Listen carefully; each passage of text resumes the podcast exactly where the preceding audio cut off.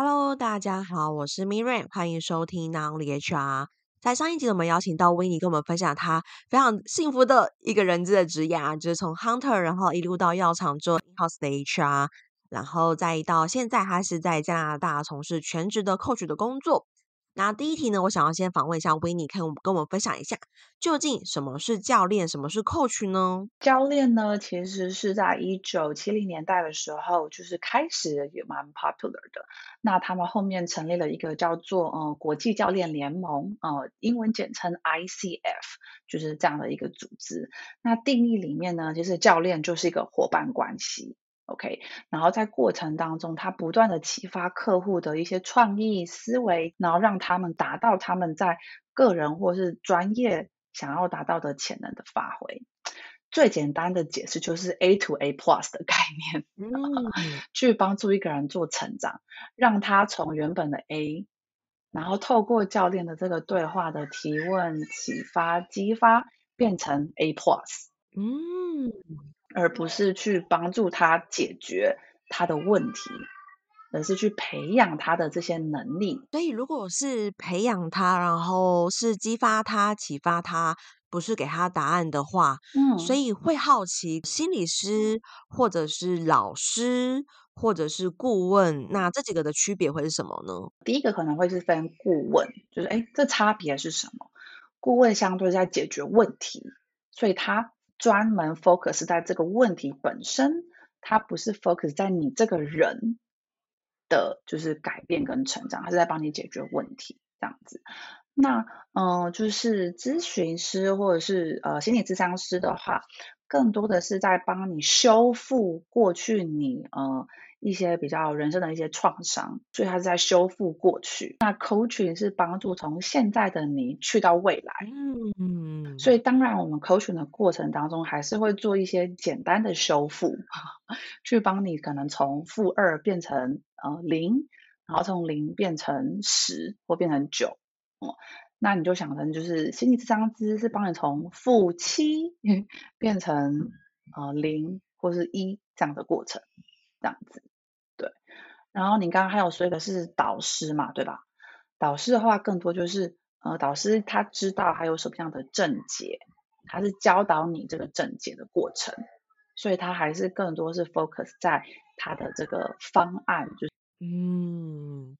那什么怎样的情境，大家要意识到什么事情？才会知道说啊，我这个是要找教练。举例好了，如果是真的有一些创伤，那很明确哦，我可能呃生病了，我需要找心理师，这就很好很好判断，很明确。或者说，诶，我可能企业上遇到某一个问题，我可能需要某一个专业的领域的顾问，那也蛮明确的，我就找顾问。所以什么样子的情境，大家可以判断，或是会发现，或是会意识到我自己需要教练呢？嗯，我觉得有三个点，就是第一个是，诶，你对于你的。就是现在的你，对于自己的未来有些渴望，但有些迷惘，但你却不知道做什么的时候，就也蛮适合的。或者是你有选择，你有 A、B、C、D、E，但你不知道做哪个选择，也很适合。或者是当你有一些情绪，当然你可能没有到像有点忧郁，是你没有办法自己拉回来的。你发现，哎，你好像每次总是在某个情绪卡关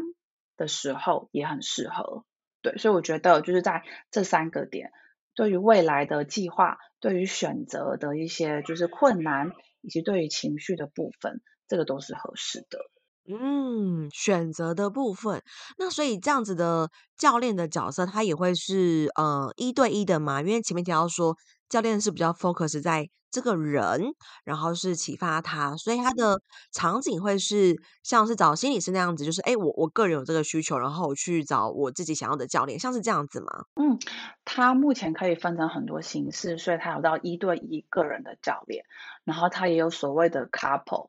就是不管你是呃工作伙伴，或者是就是呃情侣，或者是家庭伴侣，或者是家人，这种 couple 它本身也是一种。可是这个 couple coaching 它会着重在你们两个人，而不是单独的个体。呃，那甚至大到就是组织里面的团队 team coaching 团队教练，它也是。那在团队教练的过程当中，教练，我们关注的是这个团队的互动，而不是只是单独一个人。就是他可以做到个人，然后是两个人，到就是多人的团体，他都可以。嗯，当然，他所需要的技能，就是他需要呃 coaching 的 skill set 会不同，他就会需要再有另外的，就是训练跟培训。嗯，那刚刚提到说也有团队的部分，然后。我们的节目其实前几集也有邀请过一些引导师来上节目，所以我会好奇想说，诶，那教练他跟引导师的角色和定位又有什么样子的区别呢？这一块的话，我觉得会是说，教练他会更 focus 在，就是我会看到这个团队的，就是学习是什么，我可能会更在乎，就是你们从你们要如何从 A to A Plus 的那个过程。当然，引导师我们也会，但是我们更多是针对他的，就是现在他那个流，他们想要怎么走，然后丢回去给他们。可是更多的就是在做 coaching，我们会去帮他 planning 出哦，那你的行动方案，你需要做的是什么？因为这个 purpose 是要发展你哦，我们的目标是发展这一个团体，让这一群团体一起从 A to A plus。那我有另外一个好奇是，如果是发展这个团体的话，像我们上一集有提到 HR 其实要有产业的呃 know how 嘛，嗯，所以以教练来说，要是这个该产业的，嗯，不能说专家，至少要是有经验的吗？我觉得不需要绝对，因为最后教练我们专注的是在人，嗯。他不是专注在这个呃这个领域的 domain knowledge，他更多的是透过这个过程教练的观察，然后我们把它回应给就是这个团队，让他们自己决定他们要如何去做，就是选择。但是我们会很清楚的告诉他们，他们就是我们还有观察到哪一些。然后确定是可以帮助他们去做发展的这个过程，嗯，就是会是一个加分的效果。当然，我觉得有 domain knowledge 会是一个 plus，但很多时候这个 plus 也会变成一个减分的过程，因为教练会觉得，哎，这个东西是我已知的，我就不会把它提出来。可以帮我举个例子吗？已知的会像是什么样子的情境呢？好，如果今天比如说我本身是医疗的这个就 domain knowledge 好了，然后我的客户可能也是医疗的客户，他们可能在讨论一些 business 的内容，然后我可能就不小心去切换，听到 business 的东西，我就跟着那个 business 的流在走了。可是我可能会去忽略到他们每一个人在对话的过程当中的一些细节是什么。或者是你就会被这个流给就是牵进去，因为你觉得哦，这个是合理的，好像没有东西可以被打破。嗯，但如果今天是一个完全不懂这个产业的的人，他可能可以在这个过程里反而找到他们就是在那个对话过程当中的一些呃机会学习点。呃，就像是之前在《卓越领导力》那本书里面提到说，如果以顾问的角度切入的话，其实我们会很专注在这个专业的讨论上，那可能就会诶没有去看见，或是没有去发现说每一个这个对话它的呃互动啦，或者说每个人的发言，每一个人沉默的一个背后的一个意涵在里面。嗯。没错，嗯，那我会好奇，就是以一般教练来说，会是呃企业端去找 Winnie，还是说是个人，像我们刚刚提到的，可能像我们找心理师一样这样子的场景呢？其实都会有，嗯，我觉得目前啦，我在北美接触到比较多是企业会愿意投资这个，就是呃这个资源在就是领导力。的发展的一对一专业教练上面，嗯，那在亚洲大部分都是就是个人在做他的可能是生涯发展，或者是职涯发展，呃，或者是领导力发展。目前是这样子，但是呃，两边都是有的。嗯，那上一集的时候，Winnie 有提到说，你其实是在药厂的，其实后两年接触到 coaching 这个部分，所以我会好奇说，当时你是嗯，是什么原因下定决心？因为要去上 ICA 的培训，其实那个金额也不低，对，然后那个呃时间成本也蛮高的，所以当时什么原因让你下定决心要转职到专业的 coach 这个领域呢？我当初呃在认识我的教练的时候，然后在那一年的过程当中，我看到我自己的转变，嗯，就是我觉得那个是我自己觉得，就是我的教练的角色是我很欣赏的角色。我觉得，哎，有一天我可能到老了，我都会想要成为那个角色。那我何不就从现在就开始呢？这样子。那当然，我当初也没有说哦，我上了 ICF 的，就是这个教练的课，我就要成为教练。我就想说，就试试看，学学看。因为我觉得在，呃，我甚至是自己在学的过程当中，就觉得有非常多是可以运用在我自己的，就是身为 HR 的角色里面。嗯，没错。所以我当初一开始去上课，并不是说哦，我要完全成为就是专职的教练。那只是我未来的一个 plus，或者他对于我现在的 career 是一个 plus。那就是我上完课之后，或是在上课的过程当中，跟就是同学的互动，然后啊、呃，就是跟一些我的个案的练习，就发现在这个过程当中，更找到了自己的那个热忱，或者是那个 mission，就是我喜欢的东西，因为是。他没有办法在企业里面的身为 HR 的角色做得到的事情，嗯，我才就是想说，那我何不就先来试试看呢？嗯，所以我就大概在三哎三年前两年半前的时候，然后就开始试，发现一步步就是跟着自己走，然后机会来了，或自己就去开了一个就新的窗这样子，对，嗯。那当时是什么原因？因缘机会下会接触到你自己的 coach，当时是发生了什么事情？哦，因为我那个时候其实我有一部分的家人在上海，所以呃，我那时候透过朋友介绍，然后就是跟我说，哎，我有一个不错的 HR，他在上海工作，你要不要认识看看？所以我就去上海的时候就跟他就是会面了，然后才发现哦，他其实本身也在做就是教练的，就是学习。然后说，哎，他问我说，那你有没有兴趣担任我的就是口气就是我的个案？我说好啊，那就来试试看吧，这样子。因为那个时候我说嘛，因为呃，我的公司在台湾其实没有 HR 主管，然后我的 HR leader 在就是新加坡跟中国，所以其实很难可以有就是直接的回馈，或是直接的呃就是 support 这样子。我觉得有一个第三方的一个，我那时候觉得好像是 mentor，对。一开始觉得，但后面才发现哦，其实这个是 coach 的角色之后，就觉得在这个过程当中，我做了很多自我重新探索、自我呃心魔的认识，或自我价值观的认可，然后到自我实现。呃，马斯洛理论的每一块，我都再重新的去体验定位。这个过程就是其实是蛮困难的，嗯，然后在我的 coaching 当中都可以做得到，啊、呃，就是这样音乐机会认识了我的 coach，然后到现在他还是我的 coach。就是我们已经七年了，就是我还是会定期的去跟他做我的一对一的教练。哇，那当时你在呃上这个 IC 的培训的时候，就是如果你是抱持着不一定是要成为专职，而是就是你想要有这样子一个角色在你的职涯当中，或者是在你的生涯当中，可是这个。成本真的蛮高的，嗯，如果我一直光讲成本很高，大家应该也很难想象到底成本有多高，对，所以可以稍稍分享一下说，如果以目前来说，呃，你大概投资在培训这块的成本大概累积到怎样的一个程度呢？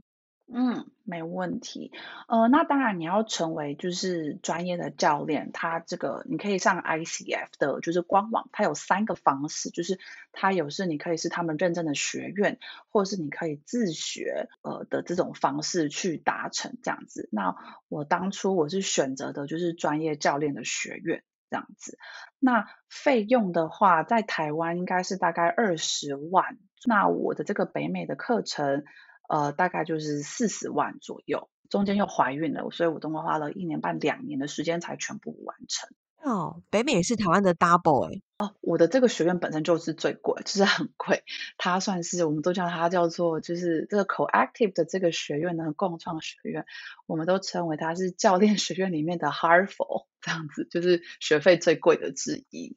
可是我觉得学完之后，真的觉得呃非常的呃好，因为它是很训练教练你个人的本质的那个 being 的状态。而不是只是 focus 说哦，你要去学会我的这个 model 一二三，你就只能走这 model 一二三，不是，他是学会教练的本质。那当你客户有任何的，就是问题来的时候，你都很能够用用，就是你的教练的本质的一些能力去回应他，而不是说你只能套用在这 A、B、C 的 model 里面，没有。嗯所以，我如果只只有学 A B C D E F G 好，学到二十六个 model 好了。但我现在已经做了快一千个客户了，不是一千个，所以一千小时的，就是 coaching，那是没有办法做得到的。你一定要去训练教练的本质，你才有办法去听你自己的一些直觉，或是透过呃，就是倾听式聆听，然后很深度的去探寻。才有办法达到，就是每个人他最深层的那个议题是什么？嗯嗯，那如果以就是投入这样子的成本的话，我也会好奇说，教练的市场跟他的商业模式是如何呢？我觉得在呃北美的话，相对是蛮稳定跟开放的。啊、然后资源也是蛮多的，所以其实北美其实也有呃非常多家的，就是 coaching 的公司。所以当你拿到这个 license ACC，或者是你到像我现在这个 level，就是 PCC 五百个小时，其实都有很多个 coaching 的这些公司会想要 hire 你，然后他们就会呃给你他们的案子可以做这样子。那我自己也有，现在也有就是合作的，就是北美的一些就是呃教练的这个公司，专业的公司。那我自己也是有我属于我自己的 practice，所以他的客户就可以平衡。就是我现在目前的客户可能都是以个人为主，那我北美的客户大部分都是以企业为主，这样子。嗯，因此你会听到的议题，然后呃所遇到的人也会相对的，就是组成的成分也会更多元。嗯，那如果是北美的话，你这样子是都是用透过视讯的方式来做进行吗？嗯，没错，因为北美他们就是本身就是地域就还蛮广的，他们本来就已经蛮适应就是视讯的 coaching 这样子的一个 practice，或者是他们跟很多他们的主管本身都是视讯会议。嗯，那我会好奇，就是如果是团队，因为刚刚你有说到说你可能有个人，然后有 couple，然后也有 team 的，这样子的话，团队也是视讯嘛？就会好奇，因为如果要观察他们对话的一些小细节，不论是肢体语言啦，他们的眼神、他们的沉默，甚至他们的呃，就是非语言的讯息，那我会好奇说，团队也是透过视讯来进行吗？嗯。当然，团队我们还是会希望可以是就是实体，但是我还是有个还是有做一些是试训的，但是我们就会有一些共识，就是在做这个呃这个 coaching 之前，我们会有先有一些培训，然后再有共识，才会进到就是 team coaching 的，就是在试训的过程当中。因此，大家在这个是 OK，我们全然都是开视讯。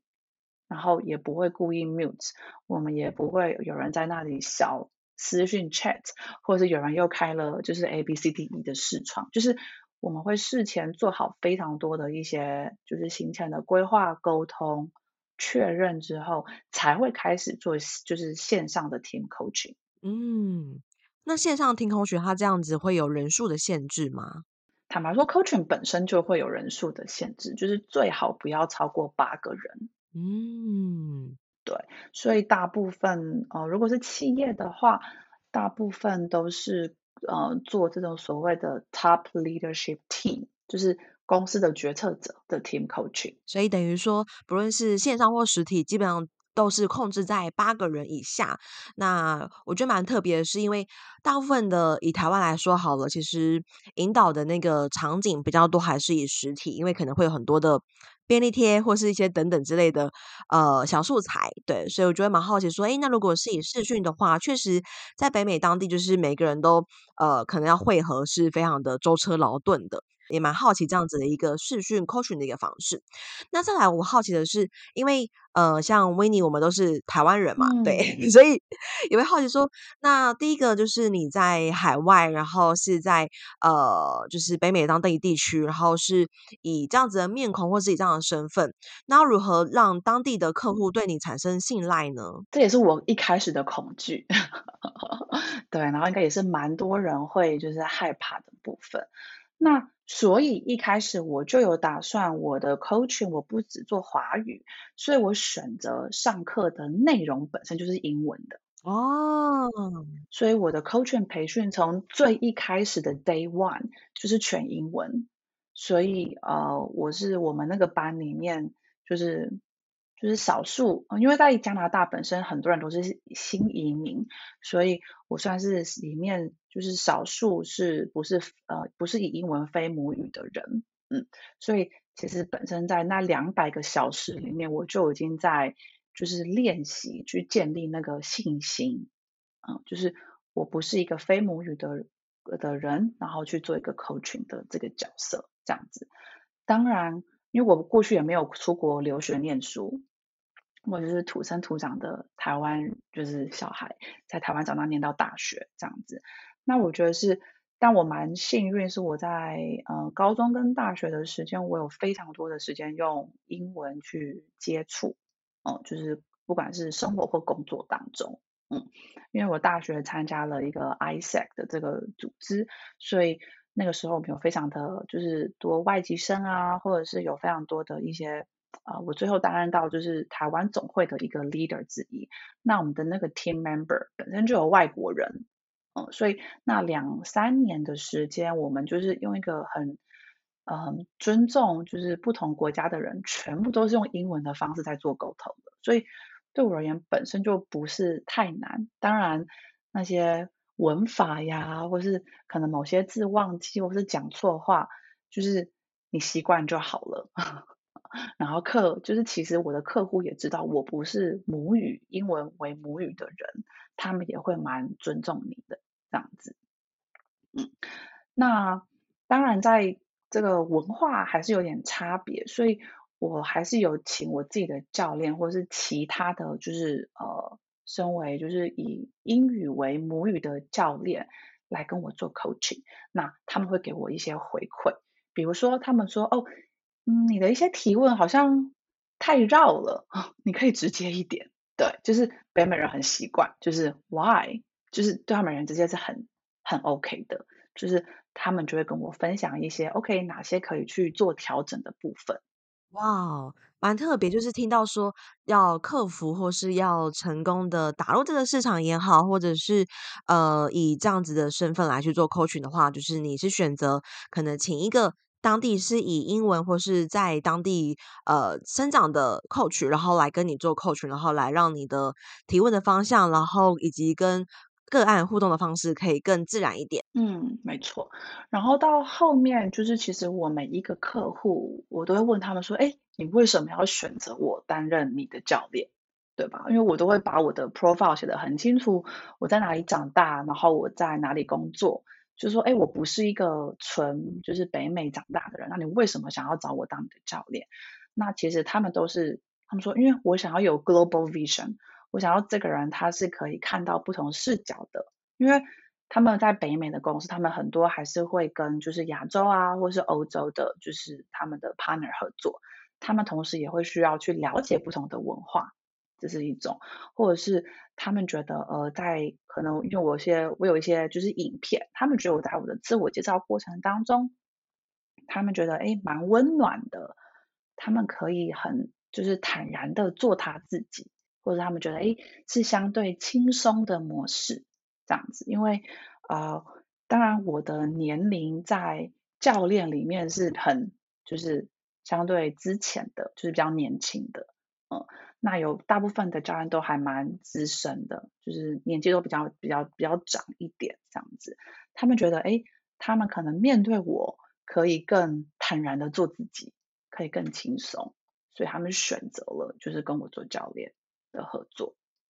嗯，听到一个蛮关键的加分点，就是虽然说，诶，我们不是当地长大的，呃，就是这个种族啦，但是其实你的背景刚好也是蛮加分的，因为外来或者说其他国家这样子的经验，也能够带给他们一些刺激，或者是看到一些可能呃在同一个文化里面看不到的一个盲点，就是可以比较是以新鲜的角度来判断这些事情。嗯，没错。嗯，那最后我也好奇，就是以你现在是在加拿大做教练这个事业，那你自己其实也有接触到台湾的一些管顾的合作，那你自己感受上，你觉得这两个嗯不同国籍的市场有什么样子的差异化呢？我觉得一样，就是因为北美本身教练就相对成熟。所以客户就是我的企业客户们，他们对于 coaching 的过程啊，process 都像是蛮信任的，他不会去就是 involve，就是干预太多。我们也不用去特别 selling 说哦，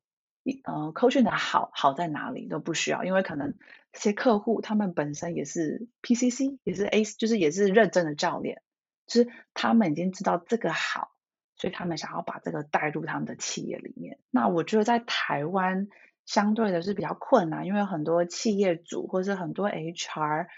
对于教练的本质，或者诶教练到底对于我的公司的投资，或者是我的企业人才的培养，它的关联到底可以是什么样子，是比较少的。所以是那个前面去打入的动作是。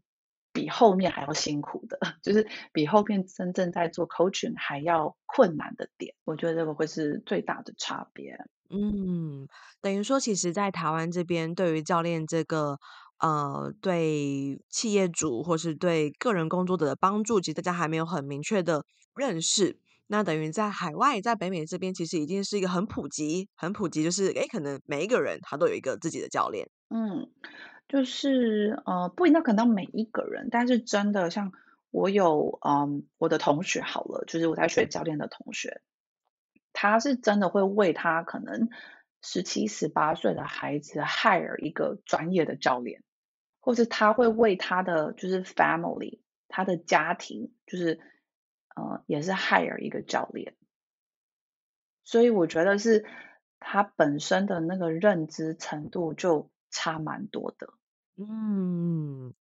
认同认同，就是在这件事情的呃帮助上，然后可能认识还没有这么的广，尤其台湾的很多企业主比较可能不会这么的去愿意对话吗？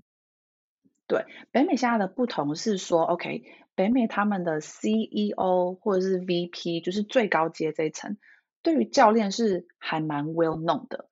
北美现在在推的是哦，我的 manager，甚至是我的所谓的 high potential，就是高潜质的这些 individual contributor，所谓的就是个人贡献者。哦，就是他们现在北美是在推，是把 coaching 从只有 senior 的人往下推，让他们也可以做 coaching。对，但是台湾是连最 senior 的人要 buy in coaching 都相对是困难。嗯，很棒。呃，因为其实我们 Podcast 前几集也有邀请过一些引导师来节目，但今天更特别的是，Winnie 自己本身的市场性，然后他的经验更多是在于北美这边，所以可以为我们带来一些比较不同的发现、不同的知识。在上一集我们也有请 Winnie 分享到他自己的职涯，那有兴趣伙伴可以上一集再收收听哦。那我们下期见，拜拜。